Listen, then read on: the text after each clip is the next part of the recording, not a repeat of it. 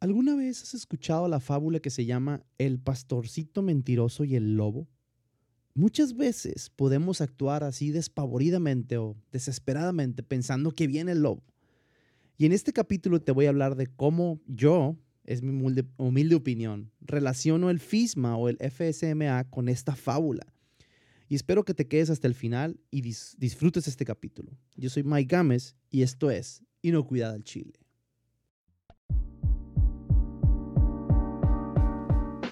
Inocuidad al Chile es el espacio en el que hablamos de inocuidad alimentaria, pero en ocasiones hablamos de cuestiones laborales normales y tratamos de buscar respuestas a los problemas que todos enfrentamos. Yo así como tú estoy aprendiendo sobre inocuidad y tratando día con día ser mejor en mi trabajo.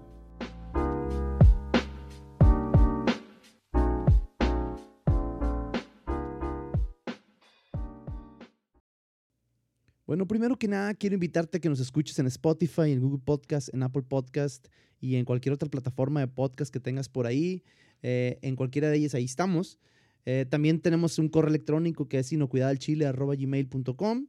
En ese correo tú puedes eh, contactarnos, puedes platicarnos, soltarnos tus dudas, preguntas, regaños, lo que tú quieras. Ahí puedes hacer comentarios de cualquier tipo y con mucho gusto estamos al pendiente y estaremos contestando personalmente cualquier correo. Eh, nomás espero que un día, bueno, espero que un día sí me lleguen así como que muchos correos y que no pueda contestarlos todos. Ahorita no son tantos. bueno, ok, ok. Ahí estoy personalmente contestándolos. Eh, también pueden escuchar el podcast en Facebook y en YouTube. Subo todos los capítulos a Facebook y a YouTube.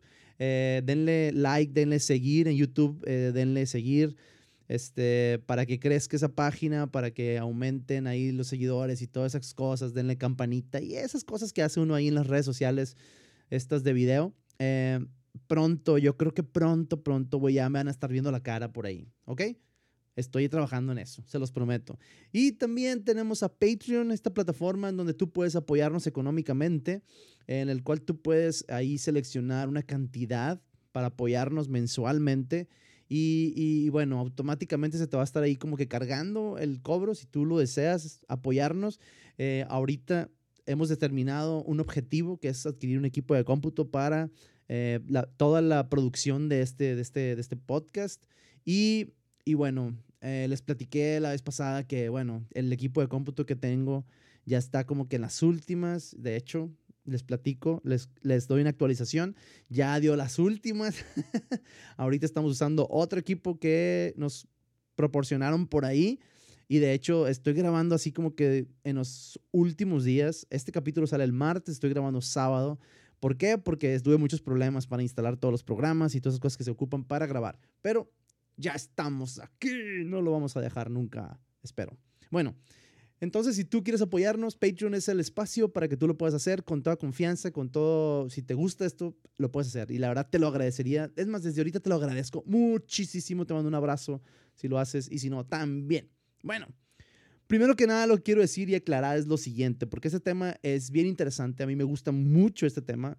Tengo varios años eh, como que empapándome y la verdad que lo disfruto mucho, me gusta y, vamos a, destinar un tiempo para hacer una serie de capítulos relacionados al FISMA, pero algo que quiero aclarar antes es que yo no soy un experto en el tema, si estoy aprendiendo, estoy tratando de acercarme a hacerlo eh, y lo que estoy aprendiendo lo voy compartiendo con ustedes. Eso es lo que hago, ¿ok? Que quede bien claro.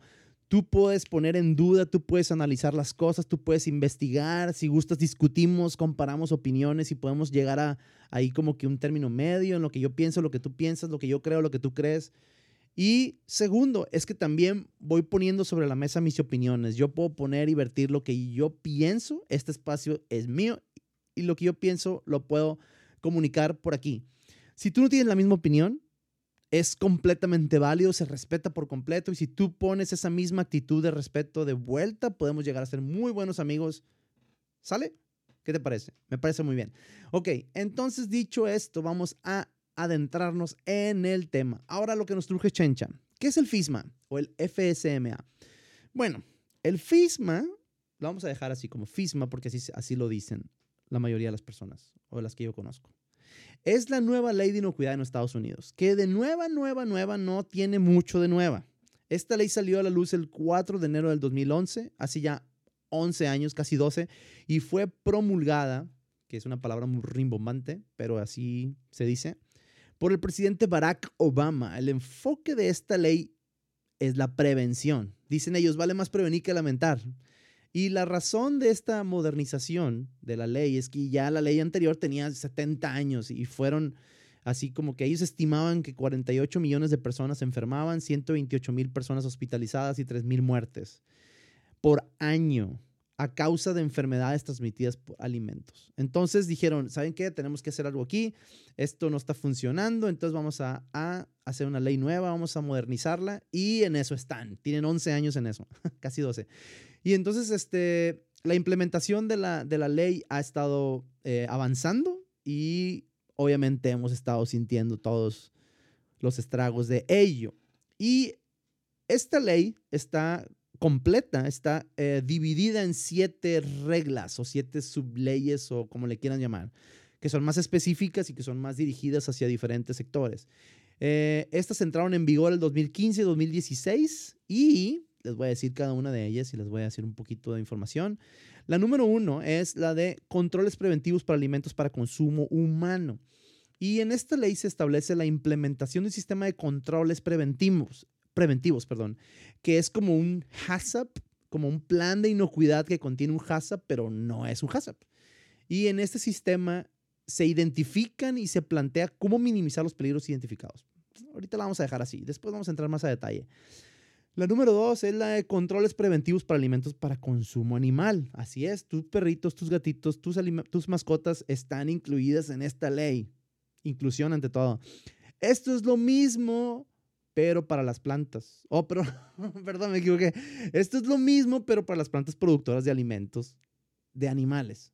Entonces, obviamente, con sus respectivas diferencias, ¿no? Hay poquitas diferencias, pero después vamos a entrar más a detalle. La que sigue es la de la inocuidad de productos agrícolas frescos. Eh, esta ley establece los requisitos para la producción de alimentos frescos y toda la producción agrícola y esas cosas, ¿sale? Eh, después tenemos el programa de verificación de proveedores extranjeros, que esta ley se establece que los importadores, empresas en Estados Unidos de alimentos, son los responsables de verificar que los productos que están importados o que están importando a los Estados Unidos sean seguros. Y bueno, la ley establece todos los lineamientos, requisitos. Básicamente o personalmente, esta es una de las reglas que a mí más me gusta y también son una de las que me he metido un poquito más, que sea un poquito más. Y también después vamos a empezar a hablar un poquito sobre, más sobre esto, ¿sale? Número 5, acreditación de auditores externos que esta ley se establece un programa para la acreditación de auditores externos para realizar auditorías para productos de alimentos en el extranjero, que suena muy interesante. Todavía no, no hay así como que muchas cosas definidas, pero ya está la norma, la puedes leer, la puedes buscar y, em, y, este, y ya puedes empaparte de la información, ¿no?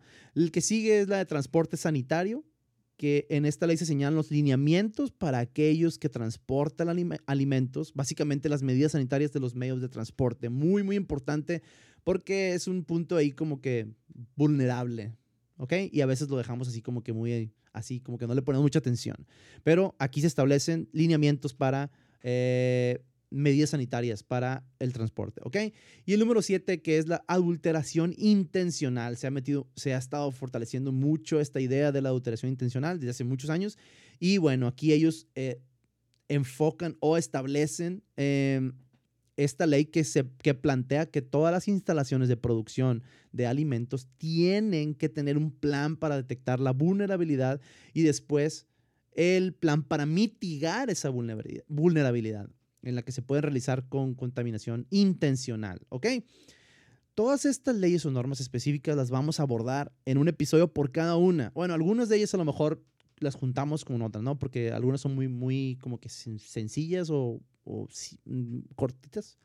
No hay mucho, mucho que decir. Entonces, a lo mejor las vamos a juntar, pero eh, la idea es esa, ¿no? Desarrollar capítulos por cada una de ellas y, vamos a estar hablando de más a detalles, más cosas interesantes y cosas que, que se puedan decir ahí, ¿no? ¿Ok? Eh, y entonces así de esta forma cuando ustedes escuchen cada uno de los episodios pueden tener un poquito más de información, puedan decir, esto me interesa, esto no me interesa, esto no me aplica, esto sí me aplica, todo eso vamos a hablar. Ahora, ahora que mencioné al principio que esta ley está trastornando el mundo y que tiene, y qué tiene que ver con esa fábula del pastorcito mentiroso y el lobo.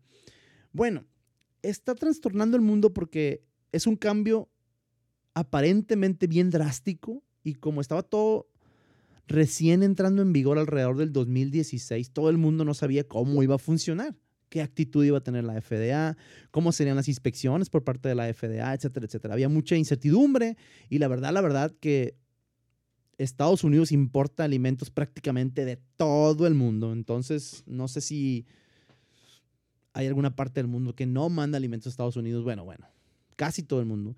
Y una de las cosas que a mí me llamaron mucho la atención fue que la FDA empezó a mandar cartas a todos los productores, importadores, empacadores, etcétera, diciendo que tenían que cumplir con cierta norma. Les decía a cada uno de ellos eh, con qué norma tenía que, estar eh, cumpliendo, ¿no? Y cuáles, cuáles eran las que les aplicaban, ¿no? Y muchos de ellos ni siquiera habían escuchado que existía la norma incluso, o la ley. Eh, y muchos empezaron a tomar cursos, empezaron a, empaparse de los requisitos, algunos se asustaron, otros no tanto, y, y, así, y aunque no sabían cuándo ni cómo esto iba a pasar, aquí es donde viene esta fábula del pastorcito mentiroso y el lobo. Todo el mundo escuchaba que venía el lobo o la FDA, pero pues no venía. Y ahora quiero aclarar que no estoy diciendo que la FDA sea mentirosa para nada. No, no, no. Amigos de la FDA, somos amigos. Todo de chill. Amigos, estamos ahí bien, los quiero, me quieren. Peace and love, we're friends. Pero como les digo antes, como les dije antes, nadie sabía bien a ciencia cierta cuándo vendría el lobo. Y, y, yo veía dos tipos de actitudes en los productores y en los empresarios. Algunos se pusieron manos a la obra y se pusieron a hacer la tarea, a estudiar y hacer los cursos, a tratar de llenar la documentación correspondiente, aunque no sabían cómo, porque la ley en sí no dice cómo, no te da un formato, no te da nada. Tú tienes que, él te dice, tienes que hacer un análisis de riesgos uh, y tú dices, bueno, pues hay que hacerlo. Con lo que sabemos, con lo que tenemos, lo vamos haciendo y ya veremos en el camino cómo funciona. Pero muchos se pusieron a hacer la tarea. Eh, ¿Por qué? Porque decían, ahí viene el lobo. Y otros dijeron, ah, el lobo no va a venir nunca. El lobo no va a venir. Y no hicieron nada. Y pues el lobo empezó a asomar sus narices por aquí y por allá y algunos los agarró desprevenidos y creo que muchos están lamentando el no haber hecho nada. He escuchado de casos, de casos que llegó eh, eh, eh, la FDA y, y, bueno, empezó a hacer como que a husmear por ahí, en, a ver, ¿estás cumpliendo? ¿No estás cumpliendo? Y, y, y algunos no, no, cumplían y bueno, están teniendo problemas. Entonces, eso es lo que yo quería en esta ocasión mencionar. Eso es lo que quería yo, yo, yo, yo yo decirles, ¿no? Por eso creo yo que la FDA o la ley, el FISMA, está trastornando el mundo. ¿Por qué? Porque mucha gente tiene interés en, vender sus productos a Estados Unidos porque es un mercado gigantesco, es un mercado voraz. a nuestros hermanos allá en Estados Unidos les encanta la comida mexicana, las verduras y todos los chiles, bueno, en fin, toda la comida mexicana y de todo el mundo, ¿no? Hay, hay, hay productos que se importan de todo el mundo. Entonces, creo yo que es importante eh, poner atención a, lo que, a lo que se menciona en esta, en esta ley y es importante estudiarla. Y también es importante que si no tienes idea, si no tienes idea, no pienses que no tienes que cumplirla. Si no sabes, no te puedes hacer pato, no te puedes hacer como que no viene el lobo, porque sí viene. Y, y, y, una de las cosas que yo te pudiera recomendar, una es que te pongas a investigar. Y si no sabes, si no tienes idea, es que busques ayuda ya hay ayuda en Internet y ya hay empresas que se están dedicando a apoyar a los eh, productores, a los importadores para este, cumplir con las normas. Entonces, yo te recomiendo que, que busques ayuda, que trates de empaparte de las normas. Todas están en, en, en, en, Internet, todas están en español. Bueno, no todas están en español, pero hay información en español. Así es que, eh, bueno, eso es lo que yo te puedo recomendar. Y lo último que te puedo recomendar es que si tienes una duda también, eh, a lo mejor yo también te puedo ayudar. Así es que aquí estamos para, para servirte, aquí estamos para ayudarte y para darte alguna, alguna asesoría con toda confianza, con todo gusto. La verdad, aquí estamos. Y, y bueno, ahí está el, correo inocuidadalchile.com. Inocuidadalchile, todo pegado. Estoy para servirte. Esa es la idea. Entonces, por aquí la vamos a dejar. Después vamos a platicar más em, meticulosamente y más detenidamente de cada una de las normas y ya podemos ver a lo mejor más detalles de cómo podemos ayudarte. ¿Sale? Lo vamos a dejar por aquí. Te mando un abrazo, te mando un beso, donde quiera que estés. Cuídate mucho. El COVID ya se fue. No, no se fue. Está todavía ahí, pero ya nos hicimos como que ya se fue. ya aquí en México ya, ya están eh, dejando de usar, de exigir el cubrebocas. No sé en otras partes del mundo. No sé cómo esté. En Estados Unidos ya tiene mucho tiempo también que ya dejaron de exigirlo. Eh, pero bueno, aquí es algo nuevo que están ya así como que ya poniendo, ya eh, de, por parte de las autoridades ya están diciendo, hey, ya no, no es necesario que lo usen. Entonces, este, eso es algo para mí bueno porque yo lo odiaba bastante. bueno, un abrazo, un beso. Cuídense mucho. Ahí estamos al pendiente y nos vemos pronto. Cuídense. Bye.